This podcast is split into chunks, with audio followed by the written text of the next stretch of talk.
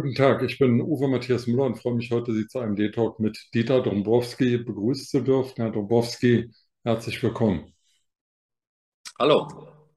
Herr Dombrowski, Sie sind 1951 in der damaligen DDR in Ostberlin geboren, in einer katholischen Familie aufgewachsen. Dann haben Sie das Malerhandwerk gelernt, waren bei der NVA und wollten dann die DDR verlassen. Bei diesem illegalen Fluchtversuch sind sie verhaftet worden und waren dann mehrere Monate, ich glaube 20 Monate im DDR-Knast, was vielleicht ein zu beschönigendes Wort ist für die Haftverhältnisse in der DDR. Sie sind dann in den Westen gekommen, haben sich hier in der Jungen Union und CDU engagiert, waren viele Jahre Landrat in Rathenow, glaube ich, oder in Brandenburg, in der Stadt Brandenburg, waren auch im Landtag in Brandenburg und sind jetzt äh, Bundesvorsitzender der Gemeinschaft der Opfer des Kommunist, der, der kommunistischen Gewaltherrschaft. So. Ich würde gerne mit Ihnen sprechen und von Ihnen erfahren, was Sie am 3. Oktober 1990, am Tag der deutschen Einheit, gefühlt haben. Na, ich kann erst mal sagen, was ich am 3. Oktober 1990 gemacht habe. Da war ich ja schon Landrat im Landkreis Rathenow in Brandenburg. Und wir haben dann als Landkreis zusammen mit der Stadt Rathenow auf dem größten Platz in der Stadt, dem Märkischen Platz, ein großes Einheitsfest mit Musik und Feuerwerk vorbereitet. Und es waren so dreieinhalbtausend Menschen dort, die sich, die voll Freude waren. Es war auch fröhlich und um Mitternacht brannten wir ein Höhenfeuerwerk ab. Das war erst einmal die Freude die den allermeisten DDR-Bürgern, zumindest in dem Umfeld, wo ich war, äh, die die gemeinsam hatten. Äh, mir war aber schon damals klar, dass es auch noch Probleme geben wird, die die Bürgerinnen und Bürger in den neuen Ländern vor große Herausforderungen stellen würden. Ansonsten war es für mich und ist für mich auch bis heute noch eigentlich ein unglaubliches Ereignis. Der 3. Oktober liegt ja elf Monate nach dem 9. November 1989, als ähm, kurz nach der Pressekonferenz von Schabrowski in, in, in Berlin die Mauer fiel, die Mauer geöffnet wurde, haben Sie das am Vormittag des 9. November für möglich gehalten, dass das passieren würde? Nein, natürlich nicht.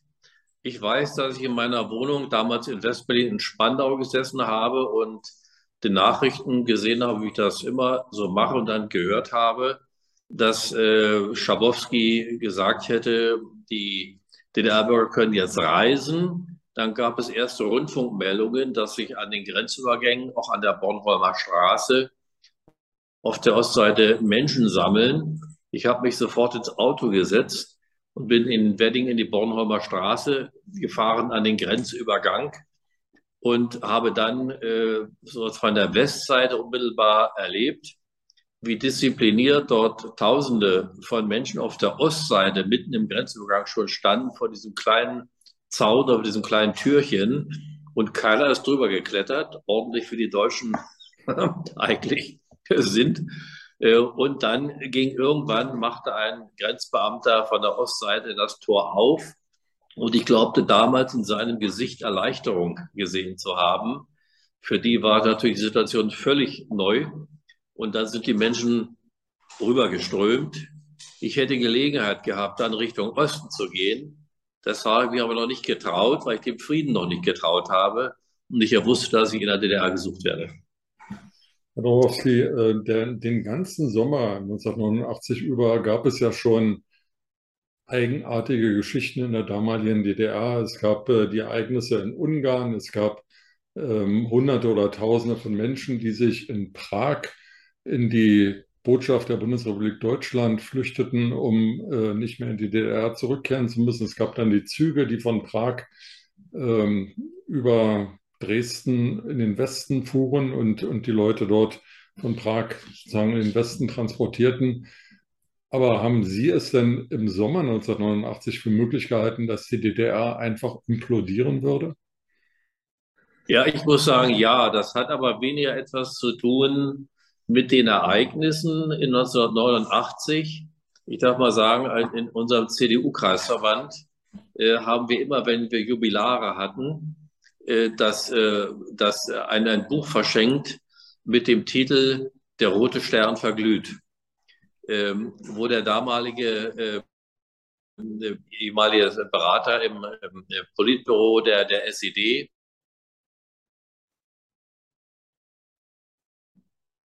Jetzt haben wir technische Probleme mit dem Internet. Zwangsläufig. Ja. Äh, man konnte, dass es mit der bergab geht, wirtschaftlich und damit verbunden natürlich politisch. Dass es dann so schnell ging, das hat natürlich niemand erwartet. Sie haben davon erzählt, dass Sie äh, Landrat in Rathenow waren und als das Höhenfeuerwerk am 3. Oktober abgebrannt wurde, trotzdem schon dunkle Vorahnungen hatten, dass noch nicht alle Schwierigkeiten überwunden wären. An was dachten Sie denn damals? Na, ich möchte es mal an einem Beispiel sagen. Also in Premnitz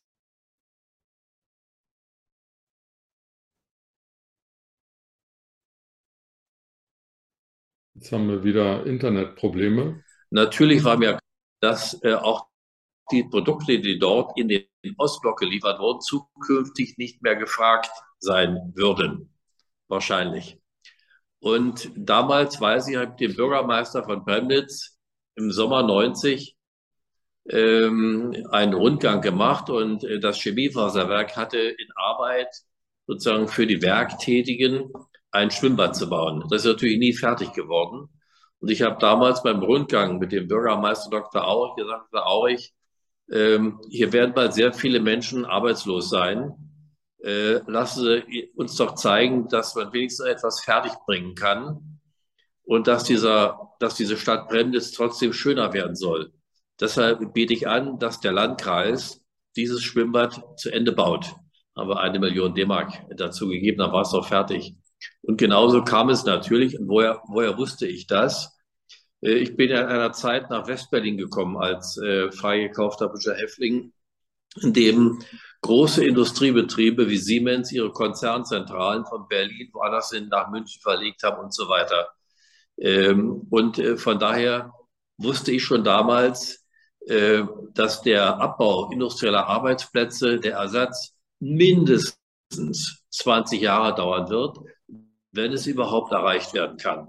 Das sind feste Regeln. Und von daher war mir es klar, dass eine lange Durchstrecke geben wird. Das ist glücklicherweise seit etlichen Jahren überstanden.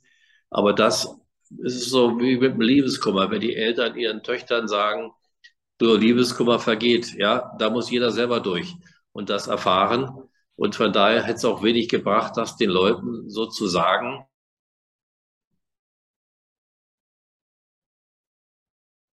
Herr Domowski? Geweigert, mit auf die Bühne zu gehen, weil die den Menschen falsche Hoffnung gemacht haben in Premnitz. Natürlich musste sich das ändern, hat sich ja auch geändert. Und ähm, von daher sind das so die Dinge, die mich bewegt haben, die ich auch nicht vergessen werde. Wir haben damals auch als Landkreis, um natürlich das Beste herauszuholen für den Standort und für die Menschen, haben wir einen Sonderzug bei der Deutschen Bahn gemietet und sind mit äh, 3000 Menschen nach Bonn gefahren, um dort zu demonstrieren und Gespräche im Finanzministerium äh, zu suchen. Ähm, haben wir nicht viel erreicht, aber wir haben, wir haben versucht, was ging. Man musste auch den Leuten ähm, vermitteln, dass sich die Verantwortlichen bemühen, dass es einen weitergibt. Und ist das alles lange zurück, aber ich habe es natürlich nicht vergessen, weil das sehr bewegende Argumente waren. Und ich möchte mal ein Beispiel nochmal sagen. Ich war ja 28 Jahre CDU-Vorsitzender im Kreis Havelland, auch schon damals in Rathenow. Und wir haben jedes Jahr als CDU Havelland ähm, einen Herbstball veranstaltet. Und gerade im Jahr 92 zum Beispiel war das, als er mit ganz schwierig war in Bremnitz, da war der Betrieb bestreikt und besetzt. Wir hatten aber unseren Ball dort geplant, weil es der einzige Veranstaltungsraum war. Und da haben wir mit dem Streikkomitee gesprochen und haben gesagt, okay, den Erlös von dem Ball, den bekommt ihr, wenn wir unseren Ball machen können. Müssen Sie sich mal vorstellen, heutzutage, ja, es wird ein Betrieb bestreikt und eine Partei macht da drin einen Herbstball. Undenkbar. Damals ging es. Wir haben dann von dem Erlös 4000 D-Mark in die Streikkasse gegeben. Also es haben doch die Leute irgendwie zusammengehalten und geeint durch das Ziel, eine Region nicht absterben zu lassen. Herr Domowski, ähm, das ist nun alles äh, mehr als 30 Jahre her und ähm, eine Auswertung, eine Studie des Ostbeauftragten der Bundesregierung sagt nun, dass nur noch jeder Dritte in Ostdeutschland, also in den neuen Bundesländern, glaubt, dass die Demokratie die beste Herrschaftsform sei und dass die Demokratie in Deutschland funktioniere. Ich kann mich noch erinnern, genauso wie Sie, an die Bilder von Wahlveranstaltungen der CDU mit Helmut Kohl in den neuen Ländern, wo Zehntausende, Hunderttausende ihm zugejubelt haben. Ich kann mich erinnern an, an die Umzüge, in denen gerufen wurde, wir sind das Volk, kommt die D-Mark nicht zu uns, gehen wir zur D-Mark.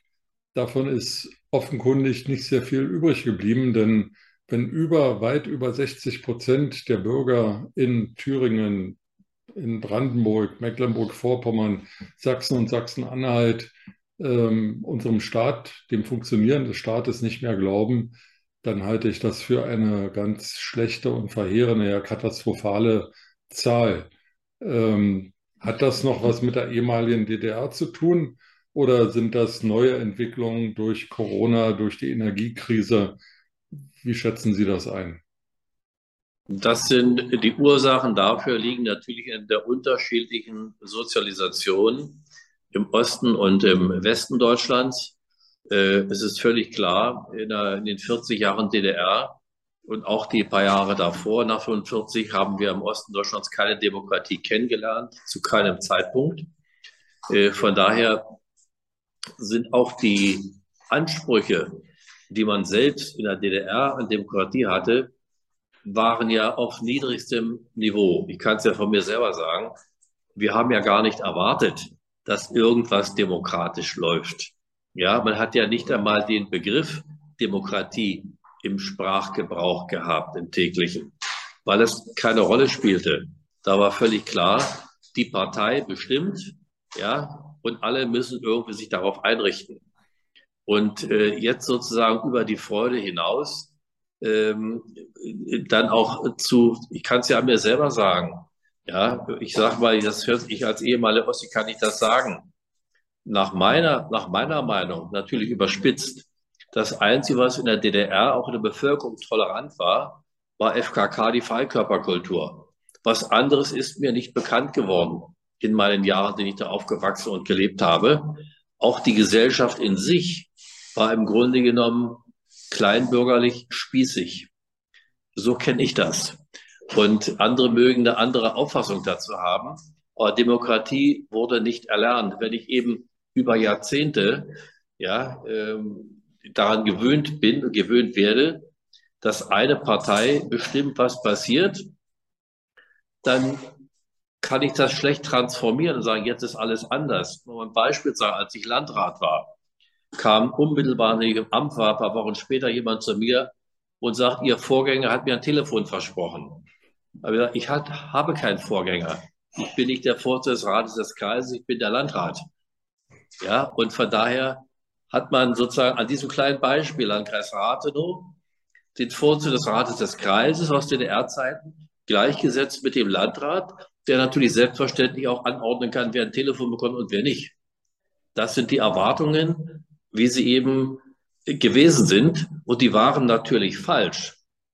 Und als ich damals in den Westen kam, ich wusste ja nicht, was mich erwarte. Ich habe gehofft, dass alles schön ist. Ich wusste nur, ich will weg. Es geht nicht mehr.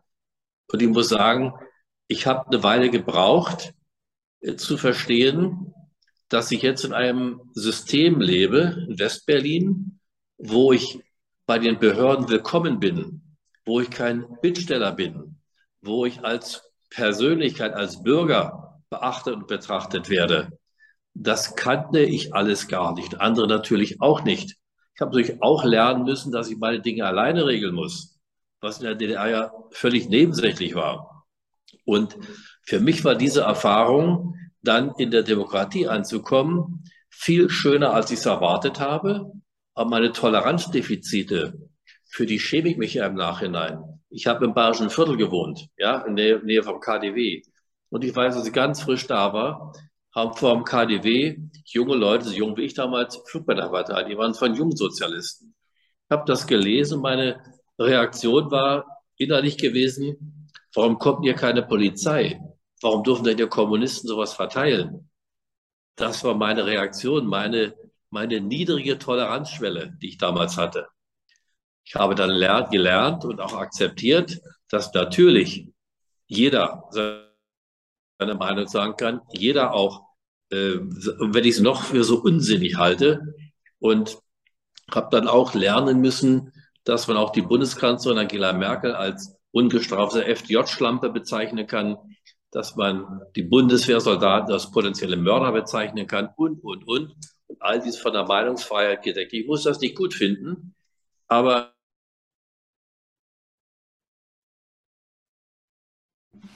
Jetzt haben wir wieder ein technisches Problem mit dem Internet. Herr Domowski. Hallo? Ja, so ist das in Deutschland. Man kann alles sagen, aber nicht alles wird gehört. Herr Domowski? Gut, ich denke aber, die wesentlichen Botschaften sind rübergekommen. Es bleibt schwierig, aber es geht äh, dennoch voran. Ich äh, danke Herrn Dobrowski für seine Zeit und hoffe, dass wir irgendwann mal in Berlin, in der Hauptstadt, auch ein Internet bekommen, das leistungsfähig ist. Vielen Dank.